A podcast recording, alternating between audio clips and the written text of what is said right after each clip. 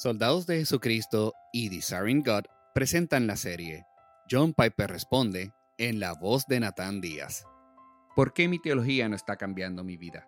Al menos, ¿por qué no tan rápido como pienso que debería?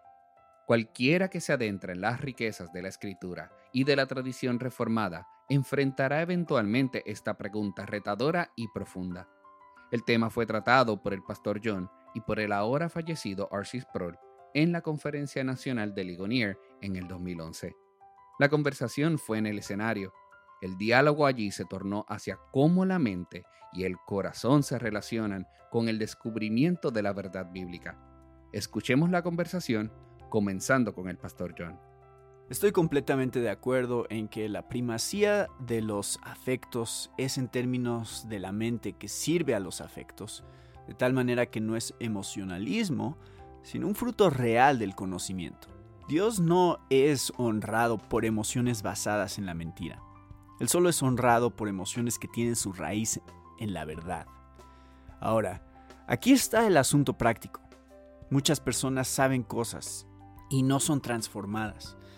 Algunos de ustedes recién descubren las doctrinas de la gracia y siguen igual de malhumorados este año que el pasado. ¿Cuál es el problema? El conocimiento lleva a afectos y acciones correctas, pero no para todos rápidamente o no inmediatamente. Incluso puede ser que nunca. El diablo conoce mucha teología y la aborrece. Y tal vez es más ortodoxo que la mayoría de nosotros, pero no la puede soportar. La razón es que no conoce su gloria, no conoce su belleza. Simplemente voy a añadir esto. Para saber algo correctamente no basta con colocar las piezas teológicas en orden y saberse las citas bíblicas correctas. Es necesario ir a 2 Corintios 3:18. Contemplando como en un espejo la gloria del Señor, estamos siendo transformados en la misma imagen de gloria en gloria. Ahora, yo diría que la implicación es que el Espíritu Santo levanta el velo de nuestros ojos.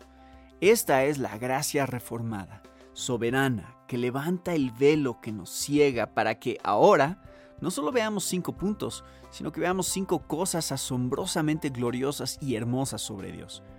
Y es su belleza la que nos transforma. Contemplando la gloria, estamos siendo transformados. Me preguntaron el otro día en nuestra mesa redonda en Bethlehem College y Seminary, somos estudiantes y miembros de la facultad. ¿Qué podemos hacer para que no nos crezca la cabeza con conocimiento académico y tengamos todas las respuestas, pero seamos incapaces de ser transformados y de ayudar a las personas? Lo más práctico que puedo decir es que mientras estudias desde la mañana hasta la noche, ora cada 10 minutos para que Dios no permita que eso suceda y que se te revele como hermoso en cada parte de la escritura o en cada asunto teológico en que estés trabajando. Pídele una y otra vez, abre mis ojos para que vea las maravillas de tu ley. Salmo 119, 18. Abre mis ojos. Tengo la mirada fija en esto y no sucede nada. Pídele, abre mis ojos, porque no solo necesito ver la verdad, sino ver hermosa y gloriosa la verdad. Eso es lo que transforma. Así que la oración, pienso yo, sería la clave. Parece que estás listo para decir algo. No, solo estoy aquí disfrutando todo esto, John. Un lugar donde he sentido tanta soledad en el ministerio en el que estoy inmerso es en encontrar personas que tengan una pasión por la belleza.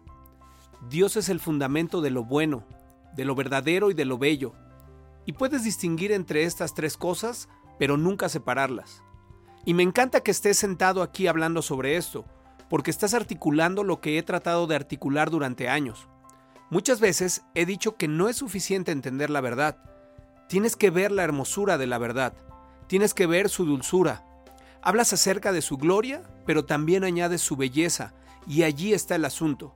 Nuestra adoración debe tener como objetivo la belleza y la santidad, Dios se tomó tanto trabajo en el Antiguo Testamento para comunicar el principio de la belleza en el centro de la adoración.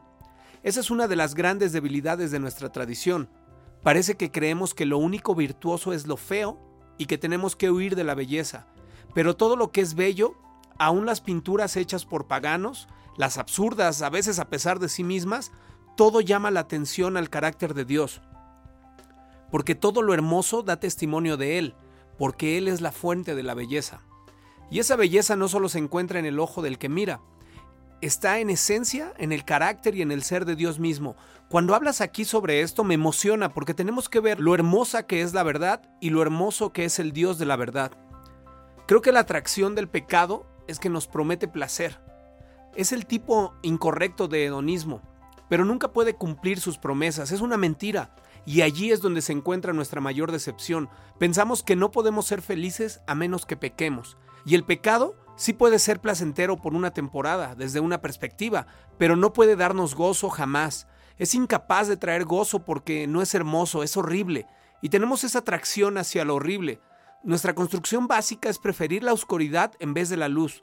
Vivimos en un mundo que ha sido estropeado, de verdad estropeado, ha sido vandalizado. La gloria de Dios está por doquier en la creación. El mundo entero está lleno de su gloria, pero hemos vandalizado esa gloria. Me parece que la manera como Jesús lo argumenta es que el reino de Dios es como un hombre que encontró un tesoro escondido en un campo y gozoso, por causa de su gozo, va y vende todo lo que tiene y compra el campo. Mateo 13:44. Ese es el paradigma para ser liberado de la esclavitud al mundo y al pecado y al diablo. Si consideras el reino y al rey como un tesoro más valioso que el reloj de tu abuelito, tu auto, tu computadora, tus libros, tu fama o lo que sea, entonces todo eso se vuelve basura y tú quedas libre. Antes de eso, el pecado tenía un enorme poder, te tenía atado. El pecado tiene el poder del placer. Y la Biblia rompe ese poder con el poder de un placer superior. Corta de raíz el pecado. Pues su divino poder nos ha concedido todo cuanto concierne a la vida y a la piedad, mediante el verdadero conocimiento de aquel que nos llamó por su gloria y excelencia. Por ellas, Él nos ha concedido sus preciosas y maravillosas promesas, a fin de que ustedes lleguen a ser partícipes de la naturaleza divina, habiendo escapado de la corrupción que hay en el mundo por causa de los malos deseos. 2 Pedro 1, 3 al 4. ¿Cómo puedes escapar de la corrupción del mundo? Las preciosas y maravillosas promesas de la gloria y la excelencia de Dios. La secuencia de pensamiento de 2 Pedro 1, 3 al 4 es esta. Escapa de la corrupción a través de una promesa superior. Creo que la belleza de la santidad, mientras más profundo llega y más te satisface, mientras más te satisface de verdad, más te libera de la pornografía y de los placeres, del resentimiento y de la amargura que no quieres soltar y del temor al hombre. Estos pecados tienen hundidas sus garras en nosotros y la manera de sacar esas garras no es arrancarlas de lado, así, sino empujarlas de adentro hacia afuera. Alguien dijo en una ocasión, ¿Cuál es la mejor manera de sacar el aire, el pecado, de un vaso? ¿Es colocándole una aspiradora para succionar todo el aire y sacarlo? No, simplemente tienes que llenar el vaso de agua. Si quieres sacar el aire del vaso, llénalo de agua. Es la manera como quiero edificar la santidad en la vida de mi pueblo. Esperamos que te haya edificado este episodio. Si deseas escuchar otros episodios, puedes encontrarlos en nuestro sitio en internet somosoldados.org. Gracias por escucharnos.